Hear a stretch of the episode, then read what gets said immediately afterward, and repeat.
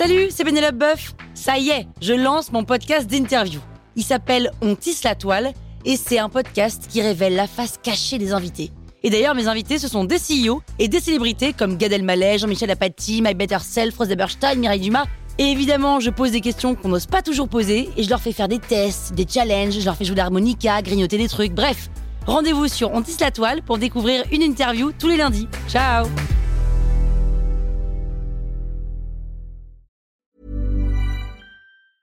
Hey, it's Danny Pellegrino from Everything Iconic. Ready to upgrade your style game without blowing your budget? Check out Quince. They've got all the good stuff shirts and polos, activewear, and fine leather goods, all at 50 to 80% less than other high end brands. And the best part? They're all about safe, ethical, and responsible manufacturing. Get that luxury vibe without the luxury price tag. Hit up quince.com slash upgrade for free shipping and 365 day returns on your next order. That's quince.com slash upgrade.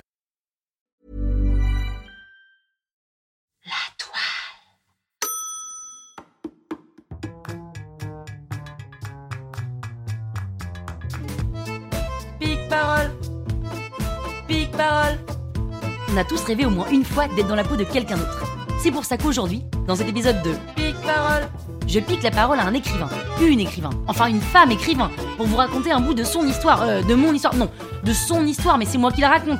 Je lui pique la parole, mais c'est mon, c'est son histoire. Ah Sophie. Je m'appelle Sophie Astrabi. Astrabi comme l'anagramme de Sabatier. Et j'ai 30 ans. J'ai mis du temps avant de trouver le bon pseudo. J'ai d'abord pensé à Sophie Musso. Comme les chiens ne font pas des chats, je me suis dit que mes ventes pourraient exploser sur un malentendu. J'ai même pensé à Sophie Lévy Musso pour doubler mes chances, mais je me suis dit que ça allait être grillé. J'ai pensé à Dufas aussi. Après Marguerite Duras, Sophie Dufas, mais ça faisait un peu fouillis. J'ai pensé au nom de jeune fille de ma mère, mais ça pouvait être désobligeant avec une mauvaise prononciation. Alors j'ai pensé à un anagramme. Et je trouvais que ce côté bordélique me correspondait plutôt bien. Au début, j'avais peur que ça ne veuille rien dire, que ce soit moche ou même bizarre, mais j'ai alors pensé à Yourcenar et je me suis dit qu'en fait, tout était possible. Un pseudonyme, c'est plein de choses. C'est la timidité, l'anonymat, la lâcheté, la pudeur, la peur, la protection des siens. C'est un peu tout dans un rien. Alors j'ai choisi Astrabi. Astrapi, le magazine Astrabi, comme ça se prononce, avec un E à la fin. Et puis j'ai découvert ma photo, au dos de mon livre. Et je me suis dit que j'avais donc vraiment bien fait de me poser toutes ces questions. Car oui, je suis écrivain. Une grande écrivain. Une auteure. Avec un grand H. What? Euh, avec un E à la fin. Je me suis souvent demandé pourquoi j'écrivais. Enfin, c'est surtout la question qu'on me pose très souvent. Et pour y répondre, je réfléchis, je réfléchis, je réfléchis tellement que je me souviens jamais de la question. Et en fait, elle est là la réponse. J'écris parce que la parole va trop vite pour éclaircir la pensée. J'ai besoin de temps pour ranger le bazar dans ma tête et il n'y a que l'écriture qui puisse m'aider à faire ça. C'est drôle, hein? Quand vous dites que vous êtes écrivain, les gens pensent que vous avez écrit une collection de 12 romans, que vous avez gagné un prix Goncourt et que vous êtes passé chez Ruquier. Mais si c'était ça la vraie définition, écrivain serait le mot le moins utilisé de la langue française et serait même voué à disparaître. Non, moi j'en ai écrit qu'un, et je ne sais d'ailleurs même pas trop comment ça m'est venu.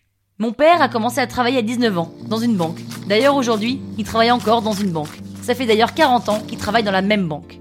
Ma mère a commencé à travailler à 18 ans. Sur les fiches scolaires, elle me disait de noter responsable administratif.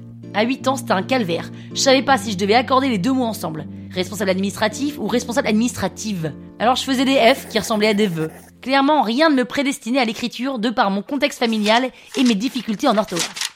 Si je me suis mise à écrire, en fait, c'est tout simplement parce que j'y ai réfléchi. J'étais diplômée depuis à peine un mois, j'aurais pu attendre le bon boulot, mais j'étais pressée. J'avais peur de ne pas trouver quelque chose par la suite, alors j'ai foncé sur le premier boulot. Mais très vite, j'ai déprimé. Cinq ans d'études pour ça. Petit à petit, pendant que j'effectuais mes tâches répétitives, je me suis mise à intellectualiser cette désillusion. J'essayais de faire la part des choses.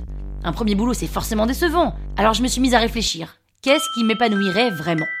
Et je suis partie de zéro, et j'ai lissé des questions. En quoi j'occupe mon temps libre? Qui sont les personnes que j'admire? Quelles sont les valeurs que je recherche dans mon métier? Qu'est-ce que je rêverais de savoir faire? Et rapidement, j'ai pensé à mes cours de français, au plaisir que j'avais quand le professeur annonçait une rédaction, alors que les autres élèves étaient dépités. J'ai pensé aux journaux intimes que j'ai toujours tenus, aux livres que j'ai commandés à Noël comme seul cadeau, à l'honnêteté qu'il peut y avoir à juste raconter une histoire. regard lumière de ma vie. Longtemps, Et je crois que rien ne me rendrait plus heureuse et fière que d'écrire un livre. Mais je ne sais pas écrire, enfin, je ne me suis jamais testée. Alors j'ouvre un blog, et en parallèle de mon travail, je me mets à écrire des articles, deux, trois fois par semaine. Et j'ai des retours, des retours positifs même.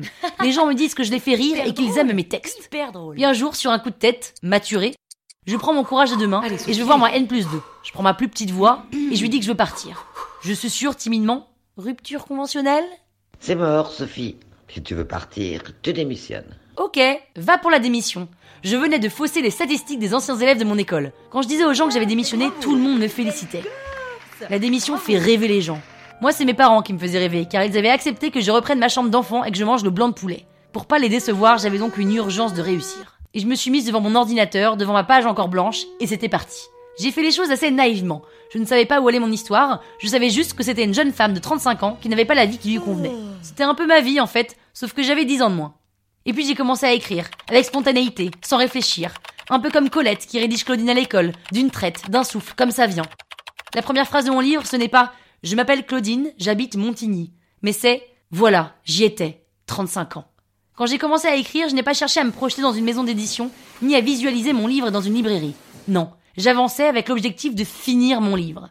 Juste finir. Et pour le finir, je me disais, Sophie, chaque jour, il faut que tu écrives 1500 mots. 1500 mots. 1500 mots.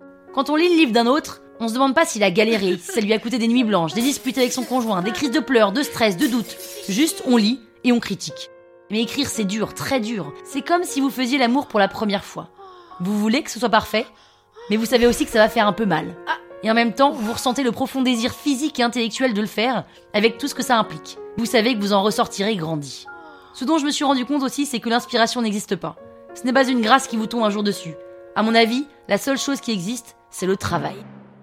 On se met devant son ordinateur, et si ça vient pas, il faut forcer le truc. Il faut se lancer, jeter des mots sur le papier. C'est comme un saut à l'élastique. Certains jours, il y a une résistance plus forte que d'autres, mais elle finit toujours par céder. Un jour, alors que j'étais assise sur un banc avec mon ordinateur sur les genoux, une dame d'un certain âge passe avec son petit caniche. Que faites-vous, mademoiselle? J'écris un livre. Oh, super Un livre? Ouais, ouais. Écrire, c'est bien beau. Mais là, ça fait pas manger d'écrire un livre, mademoiselle. Elle n'avait pas tort. Elle n'avait pas tort. Je n'avais plus d'argent.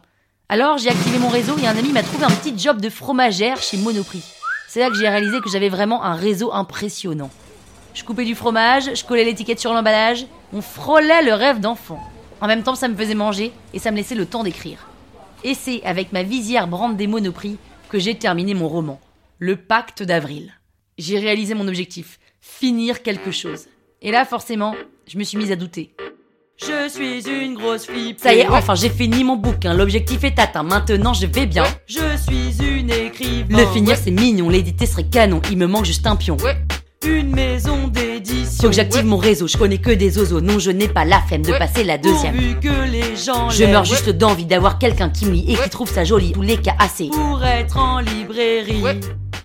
Alors j'ai fait lire mon manuscrit à droite à gauche, et j'ai récolté des avis, surtout de ceux à qui je n'avais rien demandé. Il est super ce livre, mais c'est une nouvelle, un conte, pas un roman. Il fait quoi? 100 pages, non? 100 pages 100 pages Il fait exactement 330 pages, soit 69 122 mots et 50 chapitres. Quand on écrit son premier roman, la marotte, c'est de compter les mots. Ne pas le faire, ça reviendra à courir un marathon sans jamais avoir la moindre idée du kilomètre auquel on se trouve. Certains comptent les mots, d'autres les pages, d'autres les chapitres. Moi, je compte tout, comme ça j'ai l'impression d'avancer plus vite. Les avis des autres, ça m'a tué. Mais il faut aussi se rappeler que l'avis des autres n'est pas une vérité générale. Mon médicament, quand je me fais envahir par les pensées négatives, c'est d'aller faire un tour sur Amazon et de regarder les commentaires négatifs des livres que j'ai adorés. Et ça me rassure. Pour être encore plus rassuré, je vais sur Billet Réduc. Et je fais la même pour les pièces de théâtre. Mon livre est terminé, je le mets dans un tiroir, comme on rangerait ses mémoires. Je n'ai plus de raison de ne pas travailler, alors je retrouve un poste en marketing dans une entreprise qui vend des fruits secs. À ce moment-là, mon copain, me voyant tiraillé et frustré, me dit Sophie, si t'as peur de l'envoyer des maisons d'édition, ne le gâche pas, mets-le au moins en auto-édition sur Amazon. Un génie. Mon mec est un génie. Deux ans. Ça fait deux ans que le pacte d'avril dort au fond d'un tiroir. Mais ça m'a titillé. Je mets en page mon livre, je crée une couverture et je le mets en ligne. C'est hyper simple, ça me prend 48 heures montre en main. Donc Amazon, c'est un bon premier pas. Je le mets en ligne le 15 août 2016. Comme ça, si je fais pas de vente, je me dis que c'est normal pour un jour férié.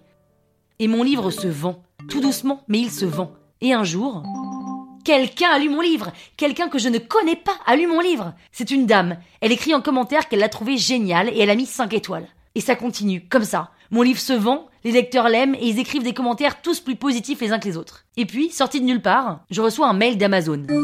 Hello Miss Astrabi. Congrats, your book is selling well. We would like to offer you the opportunity to promote your book, Le Pacte d'Avril, by giving a discount to the clients. This should boost your sales. Sky is the limit, Sophie. Oh. Et ça cartonne. Le premier matin, 200 ventes à 9h du matin. Les ventes explosent. C'est ce jour-là que je suis passée en tête des ventes devant le Goncourt de Leila Slimani, Chanson douce. En même temps, il était à 99 centimes mon bouquin. Mais il n'empêche que j'ai gardé un screenshot de cette consécration. Et puis... Bonjour mademoiselle Astrabi, ici les éditions nous aimerions beaucoup vous rencontrer. C'est un truc de dingue. Je réécoute deux fois le message pour être bien certaine. Et puis... Bonjour Sophie Astrabi, nous avons adoré votre livre, nous souhaitons vraiment vous rencontrer, rapidement, très rapidement. Édition Albin Michel J'ai relu ce mail au moins 50 fois pour être bien certaine. En moyenne, un manuscrit sur 6000 envoyé par la poste est publié. L'auteur, une fois qu'il a terminé son livre, va chez l'imprimeur, il imprime, relit son manuscrit, écrit une lettre et il l'envoie à la maison d'édition qu'il juge pertinente. Je n'ai même pas eu besoin de faire tout ça. En revanche, j'ai dû choisir une maison d'édition. Et ça, c'était pas plus simple. Une fois mon contrat signé avec Albin Michel, on a pu commencer à travailler sur mon livre. Est venu alors le choix de la couverture. Je voulais garder la couverture d'origine, celle que j'avais utilisée sur Amazon, mais la maison d'édition avait peur qu'elle ne soit pas assez évocatrice du sujet de mon livre. Et clairement, pour cette couverture, ni la maison d'édition ni moi n'avons eu le nez. Ah non, elle est un peu moche quand même. On aurait pu trouver, oh là, bien d'autres images en somme. Agressif. Moi, madame, si j'avais une telle couverture, il faudrait sur le champ que je la brûlasse. Amical. Elle aura sa place dans les toilettes. J'espère qu'on ne croira pas que c'est du papier toilette. Bravo Descriptif. Cette couverture, c'est une blague, c'est une joke, c'est une plaisanterie. Que dis-je, c'est une plaisanterie C'est une mascarade. Curieux. Pourquoi cette couverture? Pour faire moins de ventes ou pour gâcher le texte? Pratique. Et pourquoi pas un protège-cahier Gracieux. Connaissez-vous aussi bien les lecteurs que sans aucune question, vous vous jetâtes à l'eau sans avoir peur des oh Tendre. Fournissez-leur un feutre pour qu'au moins cette couverture elle leur serve. Militaire. Merci d'essuyer vos pieds. Prévenant.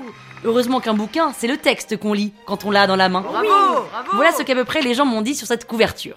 Mais le 28 mars 2018, le pacte d'avril était distribué partout en France, même dans la librairie de quartier en bas de chez moi. Et les ventes marchaient, les ventes cartonnaient. C'est quand je suis allée à la FNAC pour me faire un kiff d'ego que j'ai vu mon livre exposé à côté de Chansons douces de Laila Slimani et je me suis dit que rien n'arrive jamais par hasard. Au même moment, Ciao Sophie, siamo una casa editrice italiana e vogliamo tradurre il suo testo per pubblicarlo in Italia. Lei accetta? le pacte d'avril a été traduit et est disponible en Italie depuis fin avril et ça cartonne. Au printemps 2019, le pacte d'avril sort en livre de poche en France et cette fois-ci, la couverture me correspond beaucoup plus. J'y croyais pas de pouvoir écrire un livre, j'y croyais pas de pouvoir me faire éditer, j'y croyais pas de me dire que je pouvais en vivre, j'y croyais pas, mais j'ai pas lâché. Alors je continue et j'écris, en vain, en me disant que c'est ça, le boulot d'écrivain.